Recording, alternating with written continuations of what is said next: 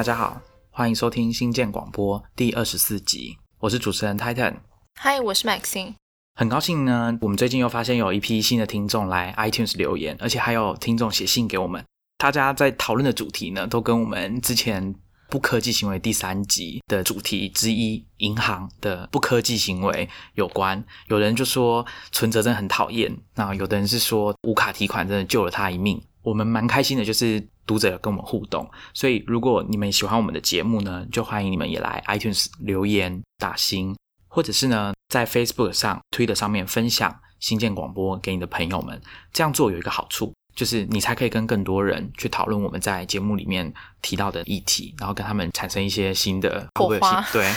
或者是你的抱怨，就是对比方说你真的非常讨厌银行或是邮局的话，你就有对象可以跟你一起就是抱怨。那当然也欢迎大家来订阅我们的电子报《科技创业周报》。我们每一周会推荐许多的文章跟新的 podcast 节目。这个内容呢，都很适合工程师、设计师、产品经理，或者是其实任何对于产品开发有兴趣的朋友，都欢迎你们来订阅。然后我们在第一百九十七期的那个《科技创业周报》里面有推荐了 Titan 啊，之前推荐的一个小工具叫做 Bunch。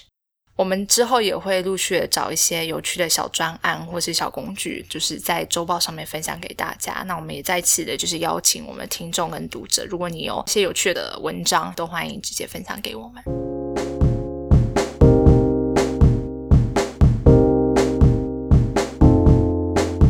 接着进入我们今天的主题，我相信关心科技脉动的朋友们，应该都多多少少听过一个 HBO 的影集，叫做《Silicon Valley》。《戏骨群侠传》这个影集呢，在最近前一段时间就结束了嘛。然后我们刚好在最近也发现另外一个有点像半纪录片的影视作品，叫做《Valley of the Boom》，是国家地理频道拍的，有一点像是迷你影集的规模。第一季是一共有六集，那它讲的呢就是网络泡沫时期的故事。那这段时间其实呃，包括我在内，其实我对那段时期的记忆都蛮模糊的，因为那时候年纪都还蛮小的。那所以我觉得这个主题讨论的主题，把它影视化之后，蛮有趣的，是因为 Silicon Valley 戏骨群侠传，他们讨论的是以一个虚构的新创公司在今日的戏骨的环境里面要走创业的路。那 Valley of the Boom，他想要讨论的呢，只是用有一点像是戏剧跟纪录片的形式交错的形式，然后去回顾网络泡沫时期的故事。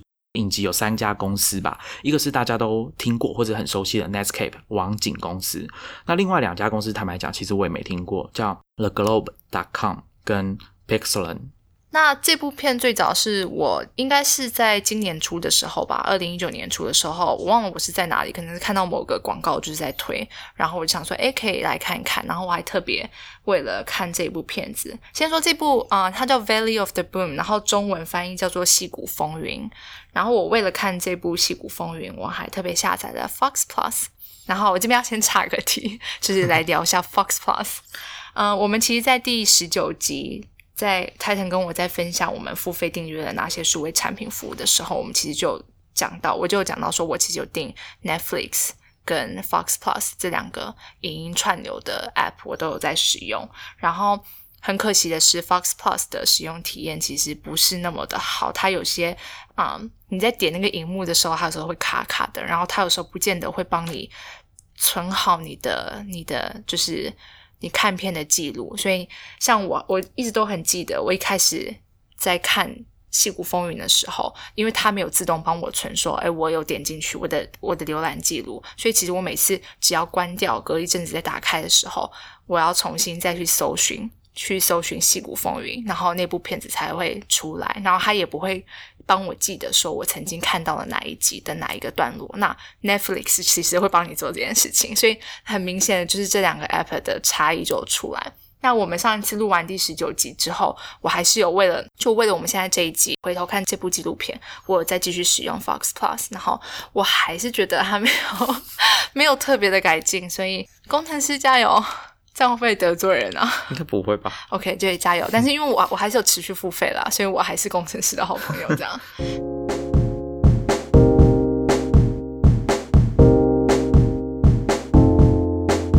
OK，那戏骨风云》这部片子，就像泰坦刚刚讲的，它是迷你剧，它真的很短，它只有六集，然后每一集大概四十五分钟到五十分钟不等吧，应该差不多就在这个范围之内，所以听众其实是可以很快速的在短时间之内追完这整部片子的。然后就像泰坦刚刚有有简单说的，这部剧。六集，然后环绕在三间公司的故事上面。第一家就是大家都，我觉得可能如果对网络科技有所涉猎的听众，应该都会知道，就是很有名的 nescape。创办人是 Mark Andreessen 跟 Jim Clark。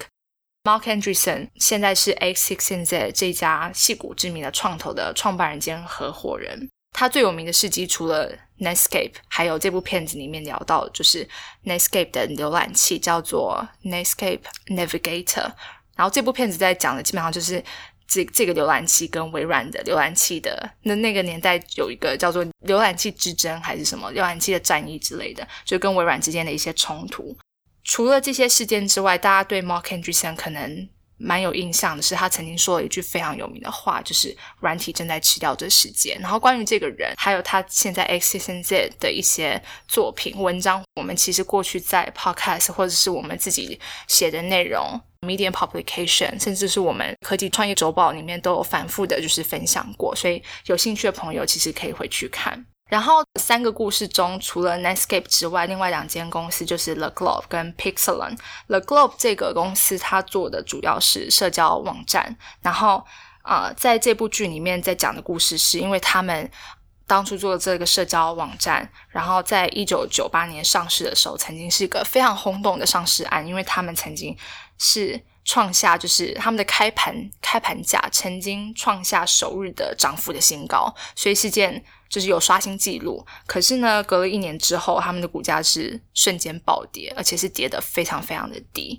那第三间公司是 Pixelon，它做的是影音，就是有点，而且是像串串流或者直播吧。其实你想，一九一九九五年那个时候，其实是非常，我们现在可能习以为常，可是在那个时候，其实真的是非常前卫，然后技术上面也是非常前瞻的。那可是这个这间公司最后被揭露出来的状况是，它的技术还不够成熟，所以他其实没有办法做到他当初承诺给大众，还有包含他的投资人。可是这不是最糟糕的状况，最糟糕的状况是他的创办人这边算是暴雷嘛？可是因为这是历史故事，所以应该不完全算是暴雷。那我就直接说了，就他的创办人其实就是一个骗子，他是一个通缉犯，所以整个故事是非常的戏剧性的发展。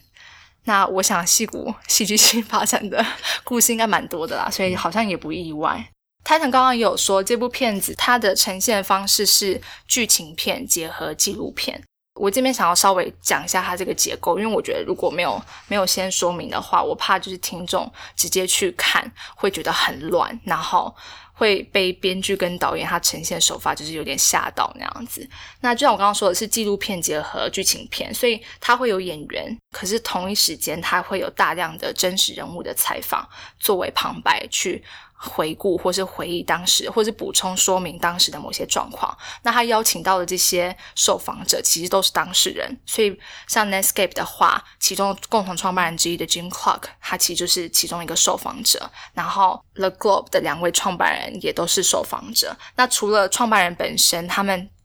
其他邀请到的还包含这些公司底下当时开发这些产品的工程师，或者是一些啊策略角色，就是参与一些策略的角色跟人物，然后也会邀请当时的一些投资人。比方说，我印象最深刻的是，还邀请到 Mark Cuban。Mark Cuban 可能有些人对他的印象是 NBA 啦，但是我对他的印象比较是 Shark Tank 这个节目，这个算是实境秀嘛？它其实就是啊。有好像有六个投资人吧，然后他就让你，如果你今天有一个 idea，然后你有个产品想要做，然后你希望有人来投资你的话，你就可以上去这个这个鲨鱼的战场里面，然后去 pitch 你你的想法，然后看看在场投资人会不会投钱给你，然后他们是真的会投钱。那 Mark Cuban 就是其中一位，就是投资人这样子。关于 Shark Tank，我可以补充一个小故事啊，就是 Amazon 并购了智慧门锁公司叫 Ring。那这个 Ring 的创办人，他那时候其实有去参加 Shark Tank，然后在节目上大家都不看好他的创业的这个计划，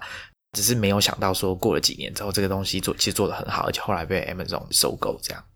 对啊，关于 Shark Tank，如果听众有兴趣的话，上网去搜相关资料蛮多，因为这个实境秀就是维持了很长一段时间，有好几季。然后其实大家媒体或是网友时不时就会回顾说啊，当初在 Shark Tank 上面不成功的产品有哪些，后来成功了，或是成功募募到钱的这些产品有哪些，最后是失败的。所以大家可以去找找资料。那我刚刚没有讲到的是。这个节目就是《戏骨风云》，他会邀请我刚刚说当事人来受访。那大部分的当事人都有邀到，唯独就是有两位非常非常重量级跟重磅级的人物没有邀到。一个就是 Netscape 的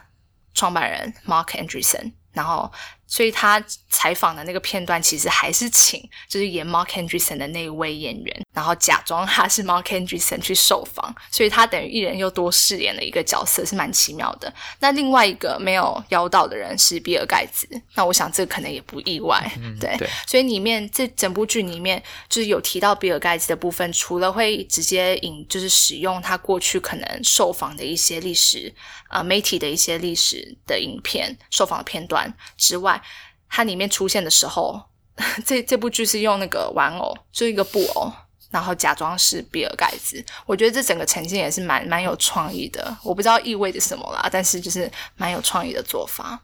今天我们并不是要跟大家完整的讲说《Valley of the Boom 戏骨风云》这个纪录片里面的整个剧的情节，或者是跟大家再重讲一次里面在演什么东西。那我这边会跟大家分享的是 Netscape 的另外一个创办人叫 Jim Clark。那 Maxine 呢？等下会跟大家讲一下 The Globe. dot com 的故事。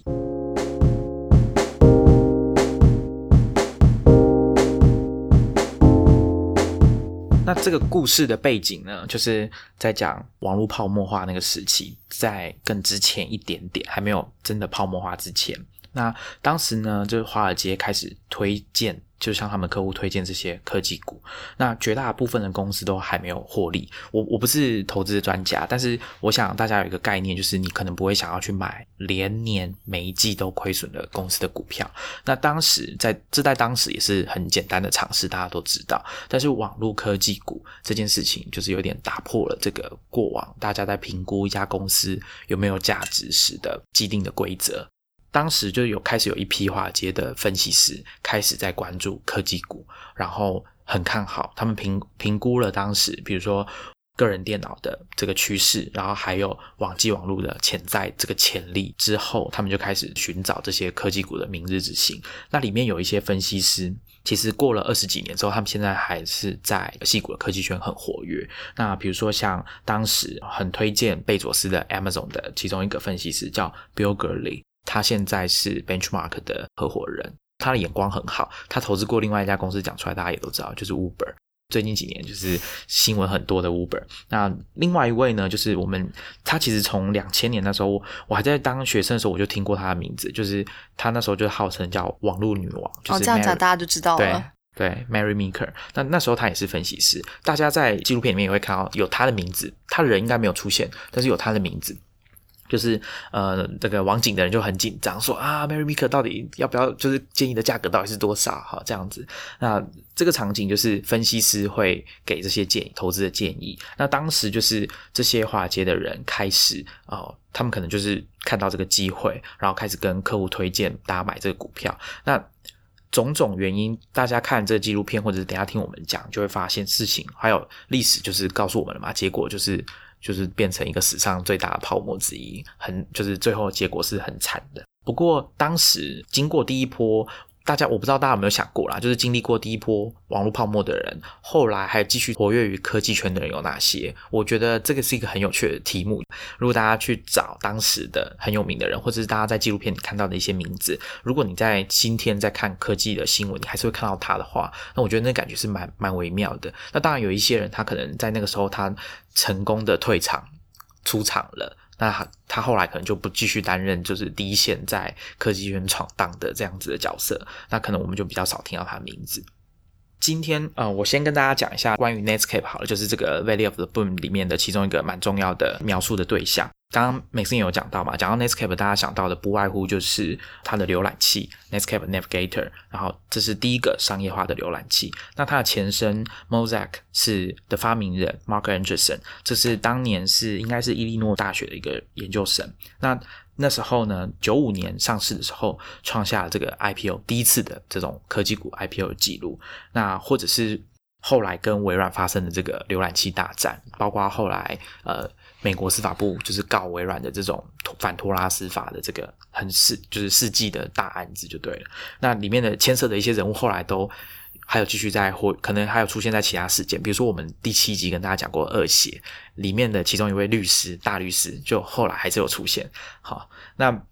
我们今天，但大家讲到这些，都会先想讲到 Netscape，都会先想到这些，还有包含，比如说刚刚美 n 也有讲到 Mark Anderson，他离开就是 Netscape 这一段之后，他又跟其中一个以前 Netscape 的产品经理 Ben Horowitz。一起创业，弄了一个更企业端产品的公司。那后来 Ben Horowitz 把这段经历就是写到他那本书，就是《The Hard Thing About Hard Things》啊。现在有一个新版的中文译名叫做《什么才是经营最难的事》。那这个其实 Ben Horowitz 也有出另外一本书啊，他即将要上市，叫做《What You Do Is Who You Are》。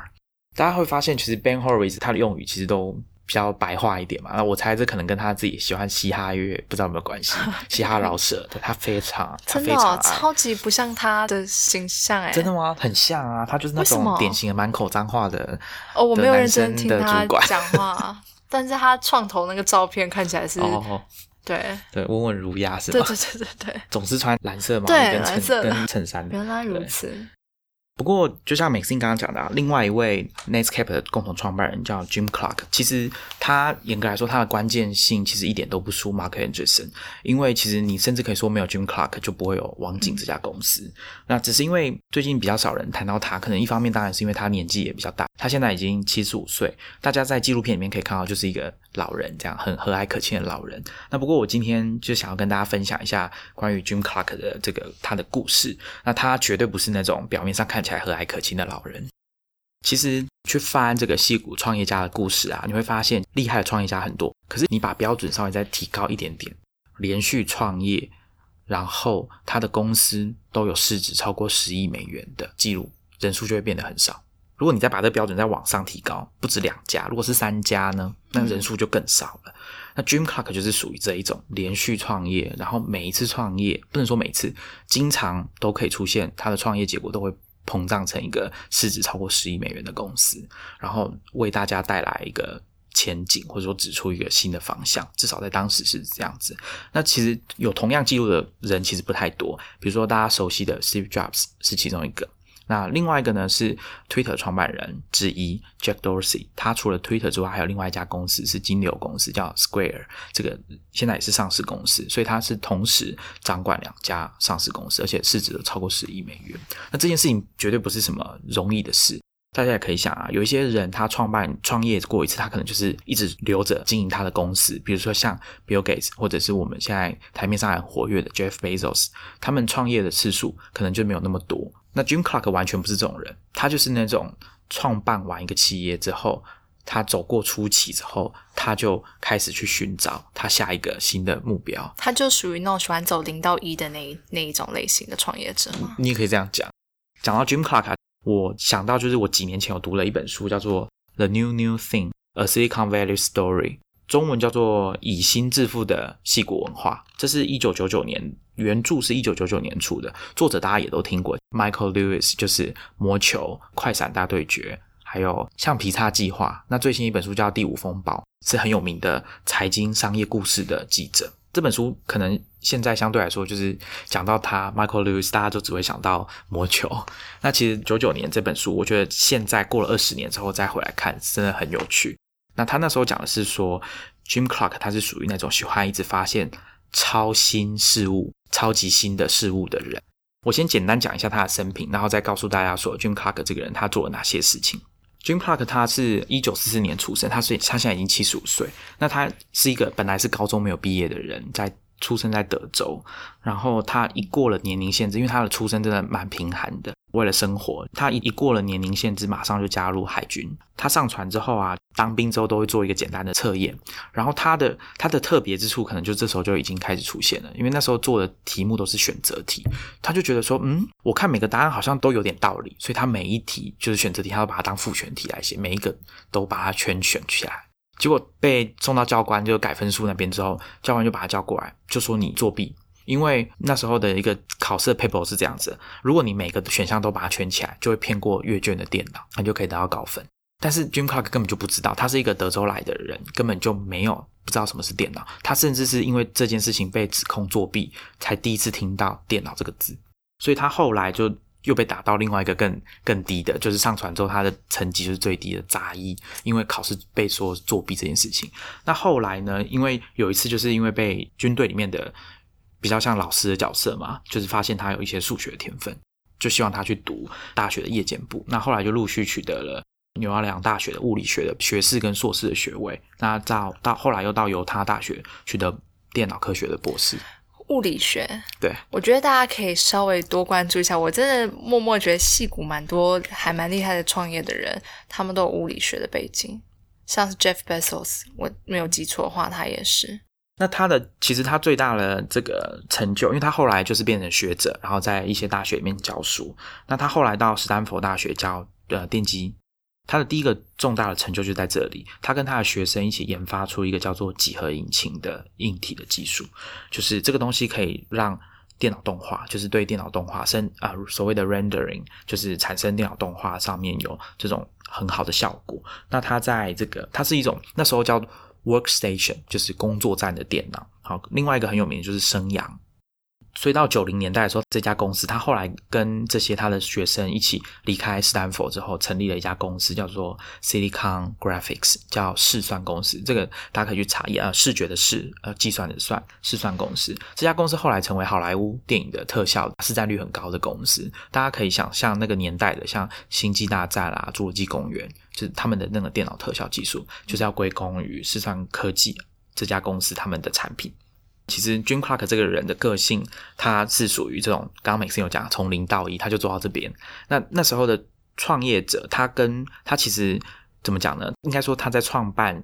试算的时候吃了一个大亏，就是找了创投，然后创投只帮他找了经理人、总经呃执行长来管公司，但是创投跟董事会都比较支持有经验的业界的这个总经理，就比较比较官僚式、比较管理型的。那 Jim Clark 虽然他是董事长，但他其实很早就没有实权。他对这件事情非常的就是你你要说怀恨在心，我想应该也是可以的。这就导致一件事情，就是他虽然创办了这家业绩很好、经营的很好的一家公司，但他其实从这里面获得的财富其实并没有很多，大概是就没有大家想象那么多，大概就是两千万美元左右吧。他对这件事情真的是耿耿于怀，不管是被权力被夺取，或者是呃公司不给他营运，还有他赚的钱很少，这件事情会最终就促成他后面做的一连串事情的一个很强的动力，包括就是 Netscape 的成立也是，因为他就是一直很想要靠新的科技，然后。大赚一笔钱，因为他是也是早期开始重视工程师的创业者之一，因为他自己本身是工程师，然后他也是自学写程式，因为他的背景，他一开始其实是物理学嘛，然后后来转到电脑科学，所以他其实很愤愤不平，就是说一家公司能成功，除了创办人之外，最重要的当然是那些工程师啊，工程师才懂技术，所谓的金主呢，对他来说只能排名第三而已，他的顺序优先顺序应该比较后面，可是实际上你去看一家。公司成立之后，上市 IPO 之后赚了钱，其实拿到最多的都是投资人，然后然后工程师分到的钱其实并不多。这件事情促成他往后每次他要成立新公司，因为自从网景成功之后，他的名气变得很大。他只要一有新点子，所有的创投 VC 全部都是趋之若鹜，要找捧着钱来拜托让他投资。这个时候他就会开出很严苛的条件，就是我我觉得基本上就是。因为当时这件事情让他这样想。那当然，他在他对 Michael Lewis 在访谈的时候，他就是他也会讲说，他做这件事情又不是为了要赚钱，他就是单纯的对这种新的事物是很有兴趣的。那我觉得这个又再度是另外一种像 Jim Clark 这样子的创业者的很常见的一个特色就是很矛盾。他讲的话跟他做的事情，可能有时候是彼此之间是冲突的，但是他自己可能完全不这么觉得。比如说钱这件事情，好了，我可以念一段给大家听。Michael Lewis 里面写说：“我必须记录这段对话。几个月前，克拉克的身份只有六亿美元的时候，他说过：‘我只想要在缴完税之后还有十亿美元，我就心满意足了。’他讲的这个呢，是在网景之后。那 Michael Lewis 又写说，再早一点，他还没有创办网景之前，他告诉协助他创办试算公司的工程师类似的话。那时候他讲的是说，他在创办网景之前跟我说，试算公司还不错啦，但我真正想要拥有的是一亿美元。”那在更早之前呢，还没有创办试算公司之前，他跟那个人讲说：“我真正想要的是一千万美元。”好，那这些数字就一直变来变去啊。那到了后来书的最后面的时候，他又跟 Michael Lewis 讲说：“我要比甲骨文的 Larry Ellison 更有钱，我一定要比他更有钱，我才要我才要停止。”然后这时候 Michael Lewis 就问他说：“嗯，那之后呢？你有没有想过你会比比尔盖茨更有钱？”这时候很有趣，Jim Clark 就说：“哦，不会，这个绝对不会发生这种事情。” Michael Lewis 又讲说，其实几分钟之后，他们就已经在讨论别的话了。可是这时候，Jim Clark 又突然又讲说，你知道，有那么一瞬间，一会儿，我想要成为世界最有钱的人，不过就只是那么一下下。所以你你可以理解，就是他们其实很在意，他们在意的可能不是说啊钱可以买到什么，但他们其实很在意就是那个数字，然后比较之间。我觉得光只有这样讲还不能解释，因为。网景当时要上市的其中一个很重要的原因，要急着要上市的原因是，Jim Clark 要需要现金去付他的一艘游艇的账单。重点来了，一艘游艇。Mark Andreessen 也有跟外面这样讲，后来他发现，因为他其实那时候不太确定说为什么要急着要 IPO，所有的银行家跟 Jim Clark 都推动要 IPO。那 Barksdale 就是当时的执行长，他是以前是电信业的，所以他当时其实是反对要。IPO，因为他们根本就还在亏损，根本没赚什么钱。但是 Jim Clark 就一直要 IPO，那这有几个原因嘛？第一个就我刚刚讲，他想要付游艇的钱；那另外一个就是他想要成功，他想要赚钱，他想要出场，他要成功的出场，赚回那些他他觉得应该是属于工程师跟创新者应该要得到的报酬。那我讲这个游艇呢，就是《The New New Thing》这本书的开场。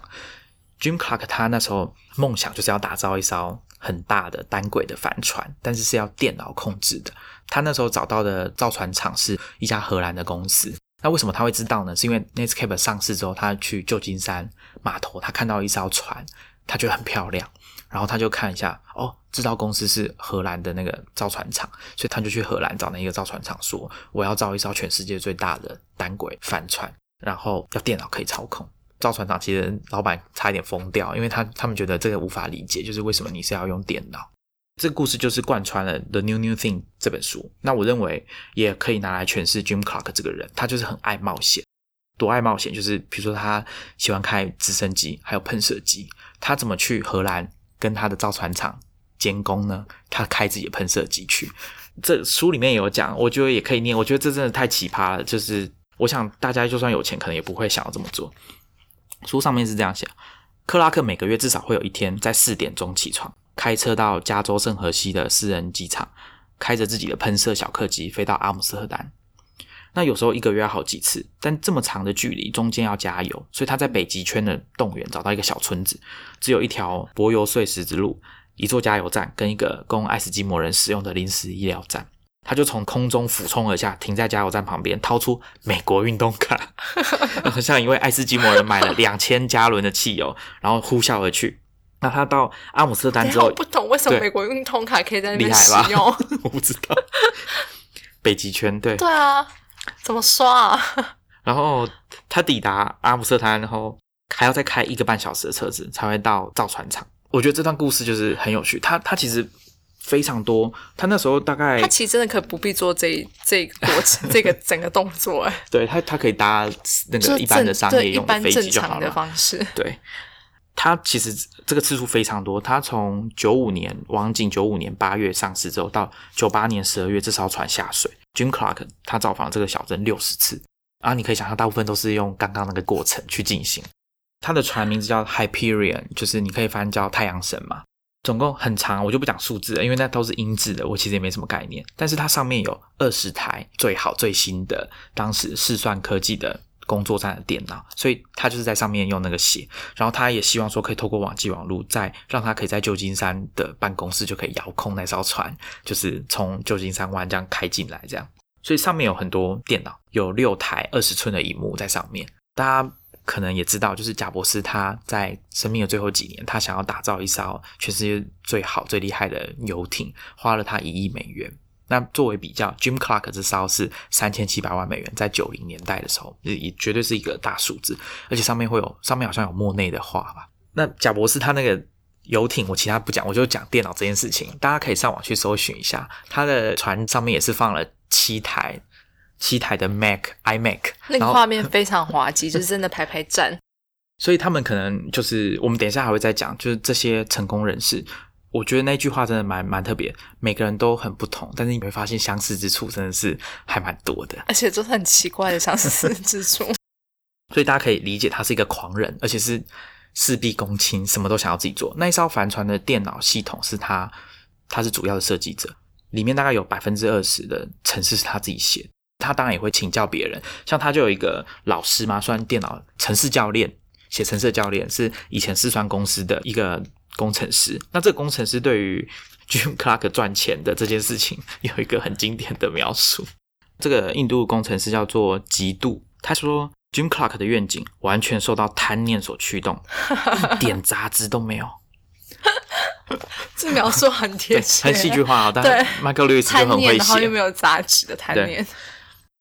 好，那我再回到他后来做的事情。他其实后来他看到了，他怎么讲呢？超前时代嘛。他后来创办了一家公司，是跟鉴宝有关。他想要颠覆或者说改造美国的鉴宝。然后后来他还创了一个叫做呃 My CFO 的个人理财的公司。那这些公司包括前面的 Silicon Graphics，然后 Netscape 跟这一家，他说要。改造美国健保的这个 Healthy 这家公司，后来也上市，然后市值最高的时候也是有到百亿美元，所以等于是他这个人就创办了三家市值超过十亿美元的公司，这是。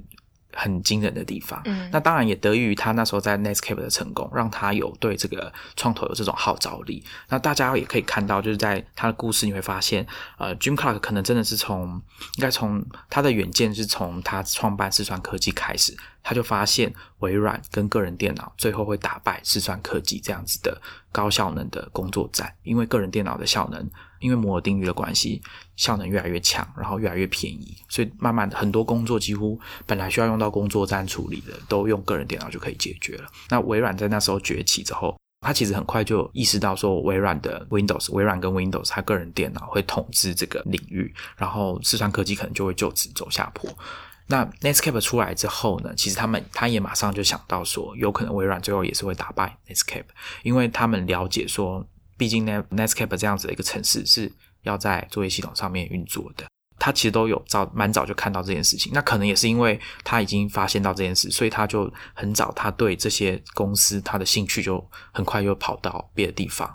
书里面也有讲啊，就是他其实在后面创办这个 Healthian 的时候，有很多时间都在弄他的游艇，因为他要写程式，他他写了七年才把这个程式写完。那这件事情其实很多人一开始都不知道，都不知道他到底在忙什么。然后有些像我刚刚前面讲他的这个电脑城市的教练，每次接到他电话都很奇怪，不知道他在哪里，到底好像有时候收讯很差，他就说我在海上，然后在问一些奇怪的问题。对对对对对，没错。所以 Jim Clark 现在大家对他有概念，就是他就是一个有点像是开创一个时代的，站在永远都是喜欢站在最前面的。那样子的一个角色，那只是说他可能不善于管理公司，或者是他的注意力可能没办法那么集中。你可能会听到很多人讲说，创业者他应该要有很高、很强烈的，像镭射般的专注度在经营自己的公司。那 Jim Clark 他可能就是那种很想要赶快发现新的东西，然后用这个，因为他掌握了这个靠新的东西赚钱，或者说推动这个整个时代一起前进这个概念。所以为什么 Michael Lewis 会讲说他一直致力于发现？所谓的超新事物，那其实我在读这个《The New New Thing》这本书啊，有很多感触，就是里面讲了很多东西，在 Jim Clark 活跃的那个年代，就是大概二十到三十年前，其实很多东西你拿到今天来看，你会觉得再也理所当然不过。可是你到了当时，他们书里面讲，就是就像他们讲的一样，东西都做出来了，花了好多钱，几千万美元做出来的产品，没有人要用，消费者根本连看都不看，就大失败。那等一下每次要分享这故事也会有给大家，我相信也会给大家这种有你要说既视感嘛，或者是你把那个点子拿到今天，你可能会觉得说，哎，这个没什么问题啊。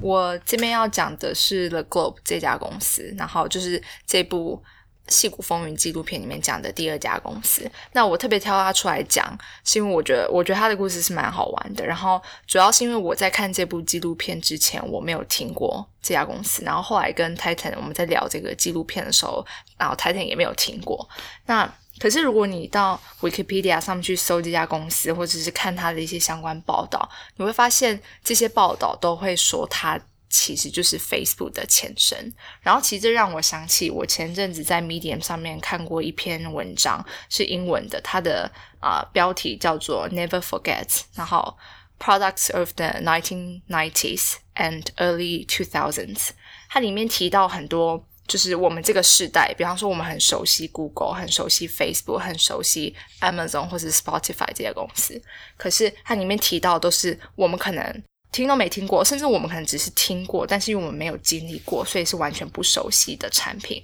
可是这些产品跟服务。可以说是我们现在熟悉的这些产品服务的老前辈，比方说我们刚刚提到的，就是 Netscape 的 Netscape Navigator 这个浏览器，然后或者是说 YouTube 啊、Spotify 或是 Netflix 这种所谓的影音串，就是主打影音或是串流平台，之前有过像是 Real Networks 或者是像。啊，这部纪录片啊，《戏骨风云》里面提到第三间公司 Pixel，它其实也是试图要做影音串流这件事情。然后讲到 Facebook 的话，我觉得有些人可能会想到 MySpace，我台湾可能不一定很有印象，因为它可那个时候应该是在西方国家是比较红的一个一个网站。那其实 The Globe 它某种程度上面确实就是也算可以说是 Facebook 的前身啦。那我在想说，我这边。介绍一下，先介绍一下这个网站好了。这网站是它，它是一九九五年，然后有就是两位在美国康奈尔大学读书的学生，Stephen Patino 跟 Todd c r i s m a n 创办的。然后我如果没有记错的话，好像也只有 Stephen Patino 他是电脑科学的学生，然后另外一位创办人。啊，那个 Todd c r i s m a n 他好像读类似生物科技之类的。然后其实那个 Stephen Patino 他自己照他自己的说法，他其实也不是一个啊很认真在读书的，然后就是也不是一个很厉害的工程师啦。所以他们当初在做那个 The The Globe 这个网站的时候，他也是边边摸就是边学，还要自己从就是 H HTML 开始学起。那他最后是有找了另外一个朋友是比较厉害的一个一个工程师，然后来真正帮他们把这个事情。做起来，那 The Globe 它到底是怎么样的一个网站？呃，听众呃有有空的话可以上网去查。其实啊，你去 Google 一下，现在 Google 上面还是可以找得到当初他们那个主网页 Homepage 的照片，就蛮好玩的。然后在那个主网页上面，他们就是有几个比较大的字，就是叫你说 Join or Start a Globe Club。然后叫你说，你可以在上面认识朋友，然后 share 你的 interest，然后你可以 debate，你可以 flirt，flirt 就是可能是啊约会那样子，就是跟人家 flirting 那样子。然后你也可以在上面问问题、发问，然后可以讲任何你想讲的话。其实现在听起来就是一个社交网站，它就让你交朋友，然后或是把一些有共同嗜好跟兴趣的人就是聚集在一起。那其实听起来也蛮像是早年或者是我们现在也有的。像是网络论坛这样的概念，可是 The Globe 那时候在做的事情比较特别的是，它其实主打一个功能，就是即时通讯的聊天室。在那个年代，其实网络上面大家如果要沟通的话，其实比较像是我传一个讯息，然后发送出去之后，它可能会在一个比较静止的网页上面出现。那你可能就是要隔一段时间之后回去再去看到，就有点像很像是你可以想象，就是像我是留言，然后我看到一个人留言，然后我再去回复他，就像是论坛论坛里面那种讨论串一样。可是那时候 The Globe 他在做的就是即时通讯，就是完全就是啊，我现在讲话，你可以马上收到我的讯息这样。那其实即时通讯这个东西，对我们现在来讲是一个。就是像泰坦刚刚说的，已经是再自然不过的事情了。可是，在那个时候，它是一个新技术，一个新的、新的一个大家在网络上面沟通的方式。而且很好玩的是，他们一开始在做这个即时通讯的聊天室的时候，他们那个讯息的，就你要收到这个讯息，你还是需要用手动的。它有点像是会有一个按钮，然后让你就是你要按 load 之后，那个新的讯息才会出来。那到他们后来做。做到最后是有可以自动让讯息很快速的这样跑出来，然后他们那时候还做一些小的东西，比方说你的那个你的聊天室里面每一个人都有自己的像是头像或是 avatar 这样子，那这些东西也是我们现在觉得很正常，可是在那个时候可能就是一个创举这样子。然后另外是 The Globe，它还可以，你可以在上面就是啊，你有一个自己的 home page，你可以把它想成就是一个自己的个人页面这样子，然后。其实你除了在上面有聊天室，你可以加入各种不同聊天室之外，其实你也可以在上面，就是可能是看到啊点一些连接去看新闻或什么的。所以其实仔细想一想，就有点像是我们现在 Facebook 的那种你自己的动态墙，或者是就是那个 News Feed 这样子。那。我那时候听采访，就是他们那个 Stephen Patton 有接受蛮多采访的，然后他自己有说，他其实当初创办这个做这个东西的背后，单纯的就是想要把就是就是社交，然后人跟人可以相互的连接在一起。然后其实这个概念大家有没有听起来就很熟悉？因为其实就是 Facebook 的那个 Mark Zuckerberg 很常讲的，就是把 people connect together 那样子。那除了做社交这块，那个时候 Stephen Patton 他自己有说，他其实另外一个概念就是，他希望这个网站可以做到，就是有点像是 one stop shop 的概念，就是大家你只要。一到网络上的时候，你光是在这个网页里面就可以做你任何想要做的事情。所以他们那时候除了就是交朋友啊、即时聊、即时通讯的聊天之外，他还可以在上面下载一些软体，可能包含游戏或什么的。它上面有很多七杂七杂八的东西，然后也有很多的新闻的连接可以让你去点。所以其实是一个我们现在看的话，真的也很像说 Facebook 现在可以做到事情，就是。我觉得很，虽然说 Facebook 现在有蛮多竞争对手，就尤其像在年轻的市场的话，可能很多人是使用 YouTube 当它就是进入网，就是网络世界的第一个入口。可是我觉得 Titan 像跟我的年纪，可能 Facebook 曾经都是我们就是一打开电脑的时候会直接进到那个地方，然后是我们对外去跟人家沟通，然后去找到我们想要玩的东西的一个一个非常核心的入口。但是我为什么特别想要聊 The Globe 这家公司？除了我刚刚介绍过说这个公司的功能啊跟性质，我们现在在二零一九年这个已经很习惯的社群媒体的时代，回头去看。就是你会发现这个想法，他们在当时做，我觉得我们现在看，其实这是一个很可行的，因为我们现在的生活已经充斥各种就是社交跟社群的产品，所以这个概念你要贩卖这个概念，其实是绝对会有人买单的。那除了这个社交的概念之外，它另外 The Globe 另外我自己觉得蛮惊艳的是它的商业模式，因为它一开始就在卖广告，然后曾经最高的营收曾经是一个月有八万五千美元这样子。然后，而且他那时候卖广告的时候，他，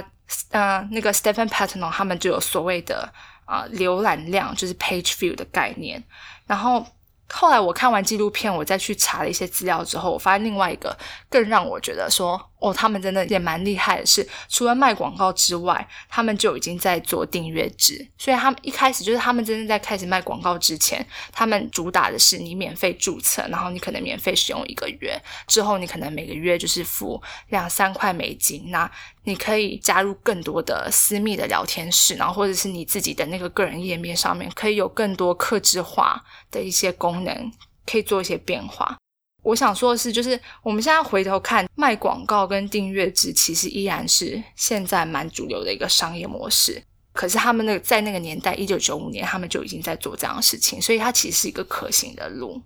但是就是像泰森刚刚讲的，这些公司有时候它是处在有点有点像生不逢时的一个状态。就是 The Globe 那时候看起来就是他有募到他要募的钱，然后根据。那个创办人那时候受访的说法是，其实那时候一九九四年、一九九五年的时候，全球的网络用户量大概就是几百万而已吧。然后，当然到一九九六年的时候，是快速的，就是成长到就是有千万这样子。可是他们在那个时候，光是注册他们网站的的用户就已经有一百多万了。所以，其实是你以那个比例来讲，其实是相当多。当然，这个数字拿到我们今天来看是很少的。可是那个时候，它等于占了至少百分之十，当时全球的就是网网络的使用者量。所以他们曾经是就是有流量，然后也有商业模式，然后有一个可以我们现在回头看可行的一个可以卖的产品，就是社交这个东西。所以是各方面好像都已经是旧定位状态。然后那时候是顺应着那个年代的创业风气，大家都赶着去 IPO 这样子。然后 The Globe 他们也是做一样事情，就是一定要赶着赶快 IPO。然后他们是在一九九八年的时候开始啊去申请上市，可是那个时间点其实就已经是呃差不多是网络泡沫的那个那个时间点了。那个时候其实很多的投资人开始慢慢的对一些网络产品就是那个兴趣是掉下来，或是开始产生某些质疑。当然他们最后还是就是有上市，然后发行价是。那时候说好是九块美金，可是到时候当天上市当天实际的开盘价就是一路往上飙，然后最高是最后是飙到九十七美金，所以人家说那时候它是创下就是史上首日涨幅的新高，就是一个一个非常重，就是所以它为什么红？其实红在它那个时候是有刷新记录那样子，所以那个时候其实它真的是非常的风光，可是它最后发生的事情是。他们虽然说他们的广告还是有持续在卖，然后也持续的赚钱，但是那个时候，而且他们很多的用户，然后是属于我们啊，是属于啊活跃的用户，每天在网站上面都会花一两个小时，就是在上面跟人家聊天，是粘着度很高的一群用户。可是因为当时就是卖广告，大家衡量的指标是。触及就是希望你就是可以触及到越多人越好，所以他们根本并不在乎说你的用户每天是不是在上面花很多时间跟你的产品产生互动。所以那时候他光是这一点上面，他没有办法打败他的对手，所以他慢慢的也就是没有办法去说服，就是他的投资人说他的广告可以再创造更多的营收。然后另外他们那时候还碰到一个状况，我觉得其实。以现在戏骨这些创业氛围里面，其实依稀都还可以看到同样的同样的 pattern。比方说那个时候整个创业氛围，创投也好，或是投资人也好，他们都会鼓吹一种说法，就是要你快速的成长，然后快速的扩张。这种说法就像我们前阵子前几集的 podcast 里面有提到，像是 LinkedIn 的创办人就是 Reid Hoffman，他最近出了一本新书，叫做《闪电扩张》，其实也是在追求这样就是急速成长。你必须要赶快的垄断某一个市场，或是你必须要建立你自己的护城河这样的概念。所以他们当时 The Globe 他们当时也是采取这样的策略，开始疯狂的并购很多公司，然后跨足很多产业。比方说，他们那时候跨足到线上游戏，然后也有跨足到零售业，一直去并购。可是并购也是有些副作用，比方说，如果你的公司的文化没有办法很好的契合在一起的话，其实它后面会造成很多你在管理上面、营运上面的一些困难。所以他们那时候，这个是除了广告这件广告没有办法再冲高之外，并购也是造成他们营运上面的一些负担。然后最后压倒骆驼最后一根稻草是他们的创办人，因为他们那时候接受了就是媒体的贴身的采访，那时候媒体是说：“哎，我们可以近距离去，就是去。”拍摄你的日常生活，去了解看看这群这群就是所谓的工程师的创业者，那么年轻，然后就是科技科技新贵，你们平常的生活是怎么样？然后结果我没想到，就是创办人就是 Stephen Patino，他就是被拍到，因为他他其实很喜欢去 clubbing，就是夜店里面玩。那他这个形象其实，在当时并不是一件很特别的事情，因为那时候蛮多就是这种走科技创业的人，他们。就是很常会透过这种非人家非传统想象的一些方式去社交，然后去啊扩大他们的一些人脉这样子。只是因为他那时候就是被拍到讲了一些比较可能不是很入流的话啦，然后这件事情就是被媒体放大，然后最后就变成有点像媒体转向，然后开始质疑说：“哎，这群就是年轻人啊，他们到底有没有办法好好的经营他们的公司？”让我觉得 The Globe 它整个。他整个创业的过程到他最后最后，因为就这些东西加起来，导致他最后最后他啊，从他的一九九八年上市，然后那个时候他的他的开盘价是啊九十七美元，到隔了一年，就是因为这些因素堆叠在一起，他最后整个是暴跌，暴跌下去，最后最惨的状况是只有十美分，就是连一块美金都不到的状态。对，那我是觉得说，The Globe 它的故事完全是可以给蛮多创业的人一些。不能说警惕啦，但是是一个很很蛮完整的经验分享。因为像我刚刚讲到的，不管是你的商模这件事情，然后或者是啊创办人个人的形象等等，我觉得我们在虽然说那是发生在一九九五年、一九九八年的事情，可是我们拿到今天戏骨很多的创业里面，我们依然可以看到有很多公司它也是同样面临同样的状况。比方说 Uber，因为他创办人讲话。失言讲错话了，然后或者是一些内部营运，就是经营管理方面的问题，然后其实都会成为最后大家就是会攻击他们，或认为说他们其实很不负责任。没错，像美信刚刚讲这个创办人的形象的问题啊，最近一个比较有名的，除了 Uber 之外，Uber 创办人 Travis Kalanick 之外，另外一个可能就是呃大家有听过 Snapchat 的创办人。Event Speaker，他也是之前的，因为就是有被人家挖出来说他大学的时候的一些 email 里面的内容，就是也是坦白讲，就是像 Maxine 刚刚说的，就是比较不入流的这种话，那也是有被大家检视。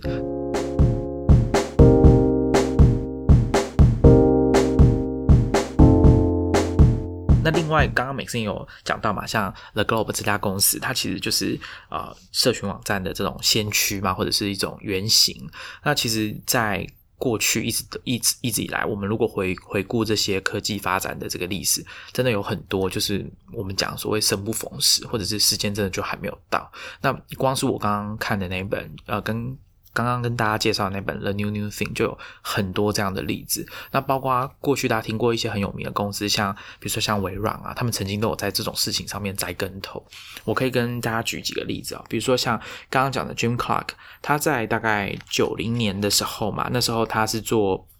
那时候他还没有创办网景，还没有创办 Netscape。九零年十二月，他要参加一个个人电脑的展望会议的讨论，会议的其中一个主题就是。个人运算和个人通讯能否结合，或者只是科幻小说才会有的情节？你看那时候大概三十年前，大家想的问题是这个，就是。个人运算跟个人通讯到底能不能结合这件事？那在今天来说，当然是在这。不过我们用 Line 或者是 Maxine 讲的这个聊天室，是更早之前就有有网络之后的东西。那其实这也是不用讨论的。好，我们现在不用讨论，但当时是一个需要像 Jim Clark 这样子的人，就是跟人家花心思在那边想半天，到底这个东西有没有可能？那另外一个是更有趣，是大概是七零年代吧，英国邮局他们那时候。发想是这样子，就是在电视的线路上面装一个黑盒子，一个机器。那他们的想法是，当用户在看电视的时候，他们会想要传文字讯息到电视荧幕上面。那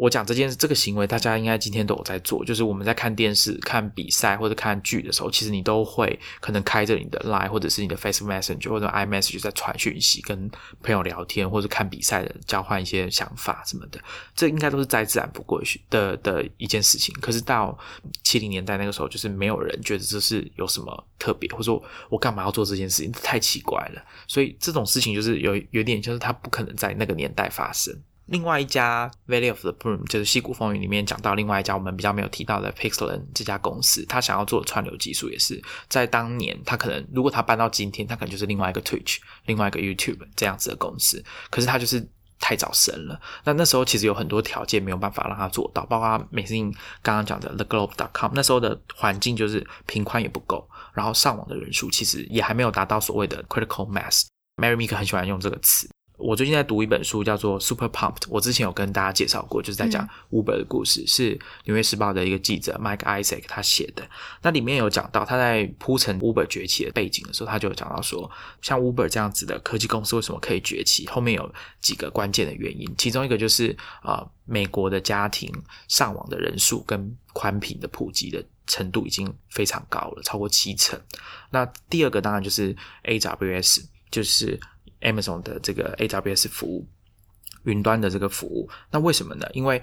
有了 AWS 这样子的服务，或者是你要说像 GCP 或 Cloud Platform，或者是 Azure 微软的 Azure，就是因为它可以让这些网络公司的工程师，他们可以不用花心思去处理 server 的事情，他们可以把心思精力集中在产品的开发，还有商业上、商务上的营运，而不是去烦恼说我们的我们的 server 如果坏了要怎么办，然后自己加 server 这这种事情，所以它加速了创业创新的速度。那另外一个当然就是智慧型的行动装置、智慧型手机，或者你要说 iPhone 的兴起崛起这件事情有很大的影响。所以我猜，呃，所以我想应该很多这种所谓的太阳底下没有新鲜事这件事情，在以前早年呃网络创业那时候，第一次网络泡沫的时候，诶，为什么我要讲第一次是有第二次？